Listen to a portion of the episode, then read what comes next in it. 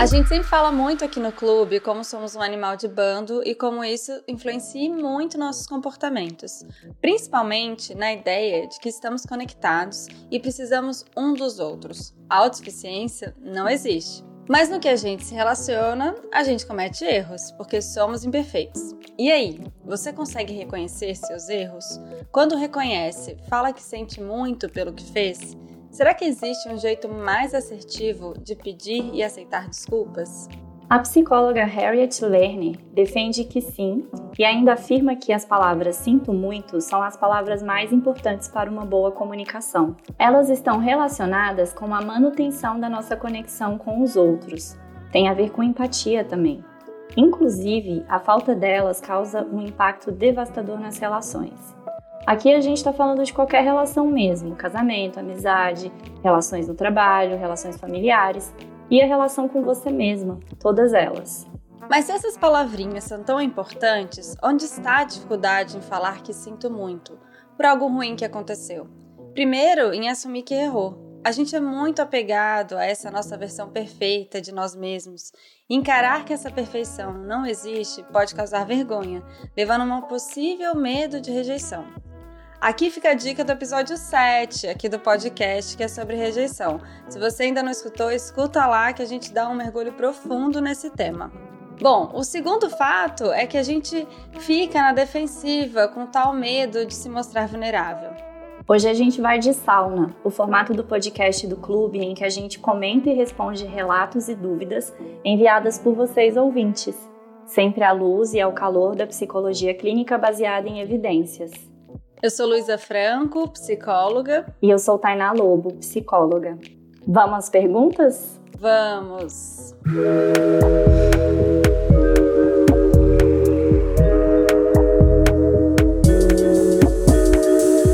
Pergunta número 1. Um. Tem vezes que só a palavra desculpa não satisfaz a minha necessidade de compreensão e segurança. Ou como o ditado fala, quebrou o cristal. Recompor uma relação após uma traição é possível? É possível, mas é difícil, porque a gente tem que entender o que foi quebrado, né? É, o ouvinte falou de uma traição. É importante a gente entender como a gente pede desculpas, porque só o, o simples fato de falar desculpas não resolve, né, a questão. Se você pede desculpas e seus é, hábitos continuam o mesmo, não, não adianta. E se você nessa relação não conversou profundamente, e aí tem a ver com a empatia, o que levou o outro, ou entender o que aconteceu nessa traição, fica muito complicado. Para mim, a traição não é só o fato da pessoa ter quebrado a regra de se relacionar ou não com outra pessoa, mas como isso foi feito. O que, que você acha, Thay? Eu acho que sim, tem até alguns estudos que dizem que o que mais dói na traição é a traição emocional. Então, uhum. penso que quando fala quebrou o cristal, vem muito dessa nossa dor, né, de ser emocionalmente traído. Como assim? Nessa relação, você, Exatamente. você gosta de outra pessoa. Agora, sobre essa coisa do quebrou o cristal de uma relação, eu questiono porque uma relação que nunca foi quebrada pode ser muito chata. Eu penso que ela Sim. pode ficar na superficialidade também, né? Se a gente não tem espaço para errar e quebrar as expectativas que a gente tem do outro numa relação, uhum. é, a gente não sei, não sei, a gente não, não, cresce junto, porque a gente é imperfeito também. E, Exato. E, e, o cristal é muito uma projeção nossa, né? Não é o muito. outro em si. Uhum. Acho que em outras palavras, eu costumo pensar que a, a relação é sempre uma obra que nunca vai acabar, sabe? A gente tá sempre reformando. E, cara, a obra dá um monte de pepino, né? Às vezes, às vezes você compra um, um acabamento que não era aquele, não, não encaixou, vai ter que repensar. E, e pode ser que essa a traição, muitas vezes, a gente leva para o relacionamento. Às vezes pode ser só um processo individual do seu pai, então é um processo dele, não é da relação, mas pode ser da relação também. Independente se for individual ou diretamente ligado com a relação, como vocês conversam sobre isso que é, que é importante. Então não basta pedir desculpas. O que acontece com alguns casais é que eles sim reconhecem um erro e pedem desculpas, mas não entendem o processo, por que, que aquilo aconteceu, para evitar que aquilo aconteça acontecer de novo? Ou será que tem como ser evitado? Qual a segurança que eu tenho que trabalhar? Porque aí você fica, tá, tem um pedido de desculpas, mas não é o suficiente. Para mim não é o suficiente quando não resolve o problema. Porque a traição em si é só o sinalizador que está por trás de toda uma dinâmica que precisa ser entendida. Mas sim, eu acho que realmente a palavra desculpa não satisfaz a necessidade de ninguém de, de ser reparado. Eu acho que, que desculpa também tem a, o pedido de desculpas também tem a ver com reparação, né? Uhum, tem a ver com reparação. Então ele envolve também uma conversa do como eu posso te reparar, né? E no caso Exato. de uma traição, talvez a uhum. reparação vai ser rever os acordos, né? Uhum. E não vai ser imediata. Sim. Entende? Porque aí vira essa coisa, nossa, a gente tinha uma relação um cristal todo bonitinho, brilhante, lapidado.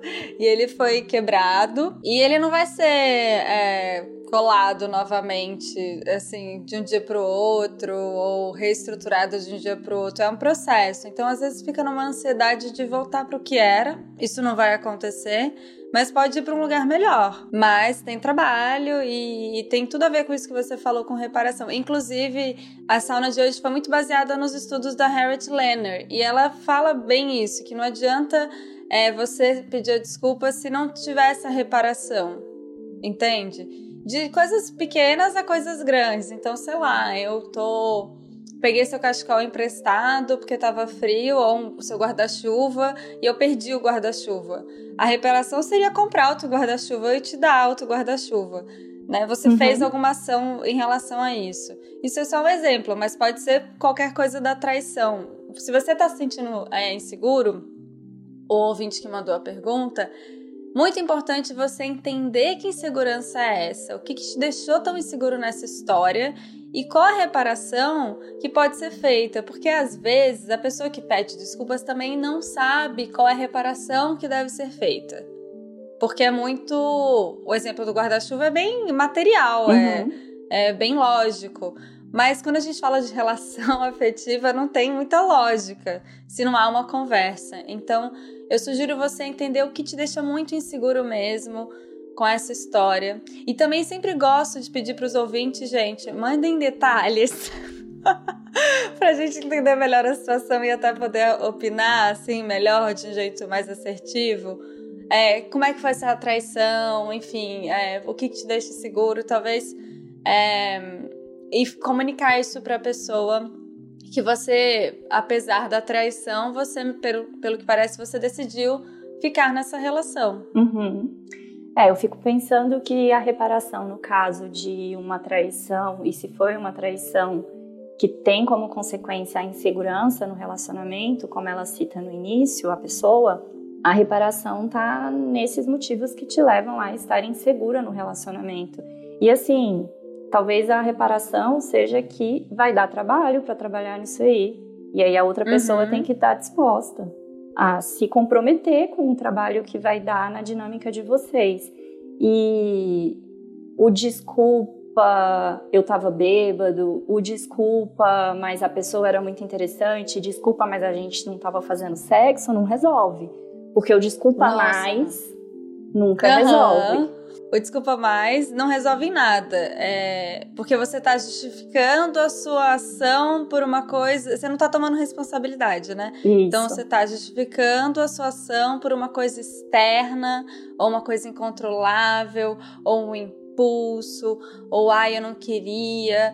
Então, é, aqui fica uma dica que, que a. Que a Harriet Leonard também fala que usar o mais no desculpa não é um pedido de, de desculpa legítimo. Uhum. É só uma justificativa do seu comportamento. Então tem a ver com aquela coisa do erro que a gente tem dificuldade de assumir. Você tá querendo justificar o seu erro.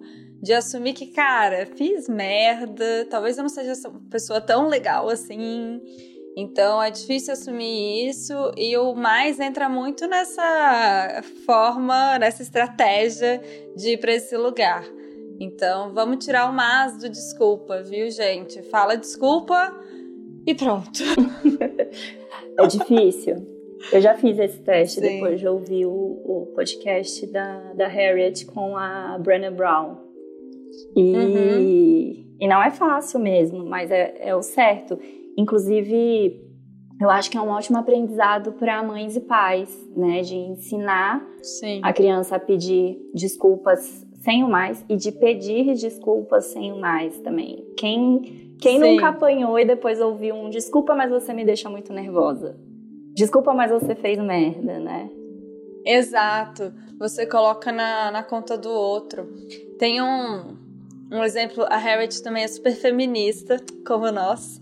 E aí tem um exemplo que ela dá de um, um, um paciente dela é, é no livro. O paciente dela foi pedir desculpas para chefe porque ele fez uma piadinha machista numa reunião. E aí o pedido de desculpas dele foi assim: é, de sinto muito por ter te deixado constrangida na reunião com a minha piada. Né? E aí a gente tá rindo, eu e a Thay, porque assim, gente, errou rude. E aí ela respondeu super bem, a chefe falou assim: Eu não acho que você. Ele ela pegou e falou assim: Você não me, não me deixou constrangida. É, tá tudo bem, eu acho que você devia repensar as piadas que você faz no, no meio do trabalho por mim tá tudo bem, tá tudo certo. Então esse pedido de desculpas não faz muito sentido. Uhum. Né? Deu um pá, né? Tapinha de pelica na cara. Porque é isso, não dá para você falar desculpas de eu ter te deixado de tal maneira, ou então desculpas por você ter ficado. Desculpa é, se eu te ofendi. Você... É um clássico. Se eu te ofendi. é, desculpa se eu te ofendi. Boa, tá? Não, é, se você acha que você ofendeu, você acha. É diferente você falar desculpas. Por ter é, te ofendido. Eu realmente. É, por ter te ofendido, ou então eu tive um comportamento inadequado e, e, e reconheço que eu, agi, que eu agi mal. Uhum. Então é por aí também. Vamos para a segunda? Nossa, eu sempre fui a pessoa que assume culpa por minhas besteiras, pelas besteiras dos outros, pelo acaso, pelo universo todo. KKKK. Onde dava, eu dava, eu tava pedindo desculpas. Tive alguns relacionamentos tóxicos e um abusivo. E vi que era dependência emocional e um medo profundo de ser largada. Zero dignidade mesmo. Já faz alguns anos que não me relaciono. Não gosto dessa pessoa que eu me transformo de jogar tudo pro alto e pedir desculpas compulsivamente por coisa que nem fiz, sabe? Esse é o outro Nossa. lado, né? Que é da, é da pessoa que pede desculpas por tudo. É muito comum nas mulheres isso. A gente tentar. A gente. Parece que a gente é um erro, uhum. às vezes. Aparece não, né? Colocam a gente como um erro e como se. Uma fraquejada. Fosse uma fraquejada e a gente fica, fica pedindo desculpas por tudo. Então, é, meninas do clube, percebam se você está indo para esse caminho, vão parar de pedir desculpas por tudo, porque primeiro que a gente desvaloriza o, essa palavra, assim, de toda hora, se você pede muita desculpa, chega uma hora que a pessoa que está ouvindo nem acredita mesmo se é legítimo ou não. Mas segundo também que é uma forma de você ficar. Parece que você tá se sentindo desencaixado e que você tá muito errada. Sim. Ela falando aqui do relacionamento tóxico e, e abusivo, né? E da relação que ela faz isso com o medo de ser largado, faz todo sentido, uhum. né?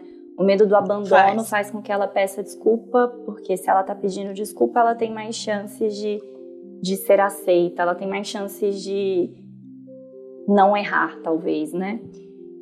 me lembrou uhum. de uma história minha num dos meus primeiros relacionamentos. Olha essa história, Lu, talvez você até já saiba. Mas eu acho que não, porque eu te conheci e eu estava terminando esse relacionamento. É, não uhum. era um relacionamento tóxico nem abusivo, pelo menos eu não tive esse insight até agora, vai que eu tenho. Uhum. Ah, eu também não.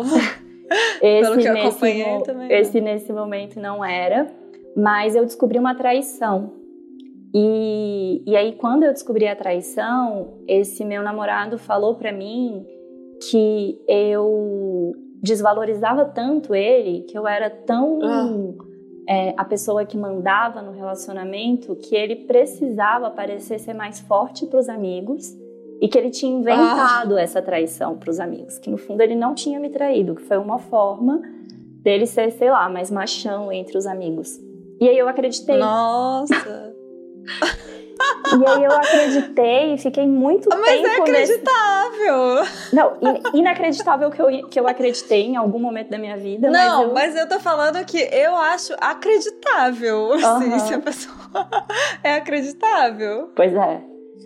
E aí eu acreditei, eu comecei a entrar numas nesse relacionamento onde tudo eu me desculpava por ser essa pessoa que ele me dizia que eu era mais mandona, mais controladora e que tudo eu ficava pensando, nossa, será que eu tô colocando ele para baixo?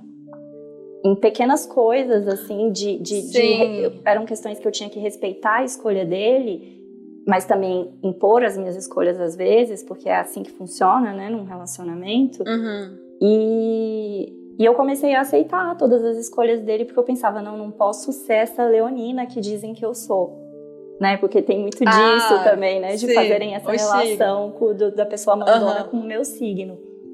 Então, uhum. ouvinte, eu te entendo. Acho que quando a gente sai de um relacionamento em que essa criação é muito bem feita, a gente começa uhum. a achar que sim, que a gente faz tudo errado. E aí a gente entra uhum. numa de ficar pedindo desculpa por outro. Que, por tudo. A questão é que daí a gente também perde a nossa genuinidade, né? A gente começa a se reprimir uhum alguns traços de personalidade que a gente tem, que a gente julga como difíceis. Nossa, eu sou uma pessoa difícil, então eu preciso uhum. tirar, cortar esse outro aspecto da minha personalidade. Isso vem com eu perder minha genuinidade também, minha espontaneidade. E aí realmente fica Sim, muito difícil a... se relacionar depois. Uhum. E fica abusivo. É, você começou falando, ah, eu não achava que esse relacionamento fosse abusivo. Talvez ele não seja, mas quando a gente pensa nessa estrutura que a gente tem, e aí a gente vai para um, uma coisa heteronormativa mesmo, é, é fácil cair no abusivo uhum. e no tóxico. Eu, eu tive um relacionamento que esse era abusivo mesmo, tá, gente? Não era. Eu, eu tenho certeza que foi. Só que, só, aliás, só tive essa certeza quando acabou. Mas na época eu pedi. E tinha essa dinâmica de eu começar a pedir desculpas por coisas que eu ficava. Tá, eu vou pedir desculpas aqui porque eu não quero conflito. Uhum. Era uma uhum. estratégia. Uhum. Vou pedir desculpas pra. E aí esse é o problema das desculpas. Quando você pede desculpas para amenizar ou só pra não. Ah, vamos aqui resolver isso, tá? Desculpa aí segue o bonde. Também não é uma desculpa legítima e ela pode ser tão, mais prejudicial do que ajudar nos relacionamentos. Porque a teoria da, da Harriet é que os, o sinto muito são palavras que ajudam na manutenção da conexão e do amor. Só que se ela é feita de um jeito ruim, ela também pode é, afastar. E esse é o jeito do ruim, de você ficar pedindo desculpas para só amenizar a história e seguir o bonde, sabe? E eu fiz isso, confesso, porque era tão conflituoso, mas eu fazia nesse sentido de cara, eu acho que eu não tô errado aqui, mas eu vou pedir desculpas porque eu não quero ficar nesse drama, sabe? Eu quero, ai, sei lá, vamos sair, resolver, vamos viver a vida. Não faço mais isso, tá, gente? Aprendi muito. Esse foi o meu lado ruim que contribuiu para essa relação ser abusiva também, porque, né, em psicologia a gente já falou aqui em outros é, podcasts, um mais um é igual a três, um é você, o outro é outra pessoa, e o terceiro é a relação em si. E nessa relação tem 50% de você também, por mais que ela seja abusiva. E quando a gente cai, e a gente cai mesmo nesses relacionamentos abusivos, a gente tem que entender por que que chegou nesse lugar e o que, que também você contribuiu naquela dinâmica. Eu tô dando um exemplo meu, pessoal, o que me contribuiu era essa coisa de querer deixar tudo bem, sabe? Ai, não, de, de deixar, relevar as coisas. Eu sou essa pessoa meio de, ai, gente, vamos resolver, vamos ficar de boa, sabe? Uhum. Mas isso não é legal. Isso prejudica nesse sentido que você é, acaba não resolvendo as coisas como deveriam ser resolvidas. E aí falo para ouvinte que eu acho que você não precisa parar de se relacionar por conta disso.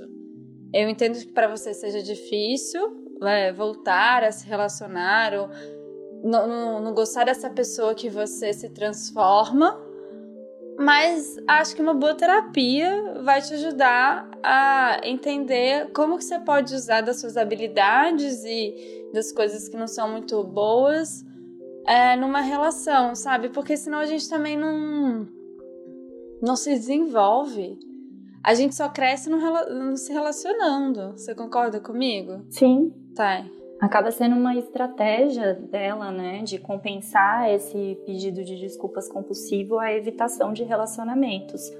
Porém, ela não vai conseguir trabalhar é, esse esse lado dela se ela não estiver em um relacionamento, né? E eu entendo que esse ciclo é o mais fácil, é, não é nem fácil, né? Desculpa, não é fácil. É uma zona de conforto não confortável a de estar sem se relacionar é, e que um padrão acaba sendo mais automático que a gente reproduz, mas você precisa estar num relacionamento para quebrar esse ciclo. E talvez você nem seja mais essa pessoa e você não sabe.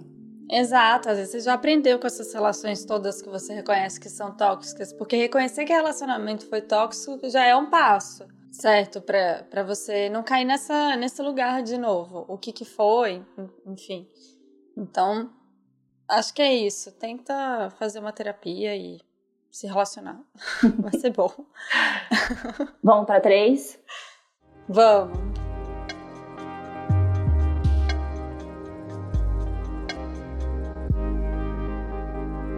Eita, quando vocês colocaram a enquete, fiquei pensando que minha irmã sempre fala que eu nunca peço desculpas. Já ouvi isso também de algumas namoradas, mas eu prefiro mostrar nas atitudes, sabe? Além do mais, sempre assumo que quando eu erro, sempre teve uma justificativa. No caso da minha irmã, ela consegue ser bem irritante. Deu um nó aqui, porque não vejo tanta necessidade de pedir desculpas. Será que estou tão errada assim? Tá. Ah. Sim. Olha, tá. É totalmente compreensível quando é, a gente tem uma atitude ruim em consequência, né, na nossa cabeça, de outra pessoa ter agido mal. Realmente, esse, esse é um fator aí dessa causalidade. Mas como aqui a gente está falando de você e é sempre sobre nossas ações que a gente assume responsabilidade, é, não vai dar para levar em consideração o fato da irmã ser muito irritante e você fazer alguma coisa e nunca pedir desculpas, né? Ah, você está responsabilizando a sua é, irmã por talvez um, uma agressividade, porque você tem que pedir desculpas é porque fez alguma coisa assim, né? Fora do limite. E se a irmã tá pedindo uma. tá exigindo, ou você nunca pede desculpas e as suas namoradas também, é, elas reconhecem que talvez você. Elas estão precisando desse pedido de ou desse reconhecimento do sinto muito para que você siga. E aí é importante a gente pensar na outra pessoa também, e tem a ver com a empatia, da gente entender que às vezes é, é tão bom quando a gente acha que de alguma forma foi machucado por uma relação. E o outro reconhece e pede e fala que sente muito, porque a partir desse momento que tem essa conexão, vocês ficam quase que no mesmo nível para poder resolver o problema. Senão fica uma grande disputa, sabe? Então, é, como é bom ouvir, é importante falar também. Sim. Certo? Eu acho que ouvir um pedido de desculpas tem a ver também com ser validado. E a gente precisa de validação. Sim. Então, ouvir o outro dizendo uhum. que valida o nosso sentimento em relação a ter sido machucado por algo que o outro fez é muito uhum. importante para uma reparação e para uma construção depois de um pedido de desculpas, né? Agora, um ponto Sim. que ela colocou aqui é: eu prefiro mostrar nas atitudes, sabe? Mostrar nas atitudes é super importante. Super é, importante sim. acompanhado de um pedido de desculpas, né? Uhum. Exato, da mesma maneira que pedir desculpas e não fazer nada depois não funciona, sempre pedir desculpas, você pode até reconhecer e mudar os comportamentos, mas é, é dar um afago para essa outra pessoa que você machucou. É, é, é, acolhedor, sabe? Você, é, você reconhece o sentimento dos outros, do, da outra pessoa, então você valida. É, e a gente entra num lugar do tipo. Ai, é, é foi um exagero, que a gente fala muito de validação aqui. E, e pedir, falar eu sinto muito é a forma de você validar o sentimento do outro. Isso é muito importante para as relações de, de maneira em geral, assim, para que que seja uma relação saudável. E olha, ouvinte, se você chegasse no meu consultório com essa história, eu muito provavelmente ia querer trabalhar com você quais são as crenças que você tem em relação ao pedido de desculpas. Porque você fala, uhum. não vejo necessidade de pedir desculpas. É, muito provavelmente você pode ter crenças disfuncionais de que pedir desculpa é sinal de fraqueza. Sim que assumir erro é um sinal de fraqueza, de que uhum. existe uhum. um, uma questão de competição, talvez, entre os relacionamentos em que você não pode mostrar erros, né? Então, Exatamente. indo no cerne mesmo do que você está trazendo para gente, seria muito interessante de verificar qual é o significado para você de pedir desculpas, porque talvez ele precise ser desconstruído. Pedir desculpas é algo a ser exaltado, né? E não ser colocado uhum. num lugar de, de fraqueza. Eu diria até é, que tem uma questão de gênero, né? Para as mulheres, como a gente estava falando antes, ah, o pedido de desculpas é mais fácil, talvez, porque culturalmente a gente sempre foi colocado nesse lugar mais submisso, uhum. e talvez seja isso, tem uma crença de relacionar o pedido de desculpas uhum. a uma submissão. Porém, essa ouvinte uhum. é uma mulher. Verdade. É uma mulher. E a dificuldade é. de pedir desculpas aqui, pensando numa, numa é, relação de gênero, está muito relacionada ao gênero masculino, né? Porque eu sou pai que pede desculpas, gente. Quem foi que teve pai que pede desculpas? Acho que. Ah, o meu pedia. O meu pedia. É, você faz Às parte do 1%. Você faz parte do 1% é. de brasileiras que tiveram um pai que assumia vulnerabilidades e pedia desculpa. Então, até uhum. te diria para verificar aí uma reprodução de um modelo patriarcal nesse seu significado. Sim, que, que também está na gente, né? Que também está em nós, mulheres, com certeza. Muito bem colocado. E, e ainda pensei, é, para a gente pensar nessa coisa de, de pedir desculpas, é sempre melhor a gente falar que sente muito, é, em vez de desculpas, mas assim, eu não acho que tem uma regra, sabe, gente? Se é legítimo, é legítimo.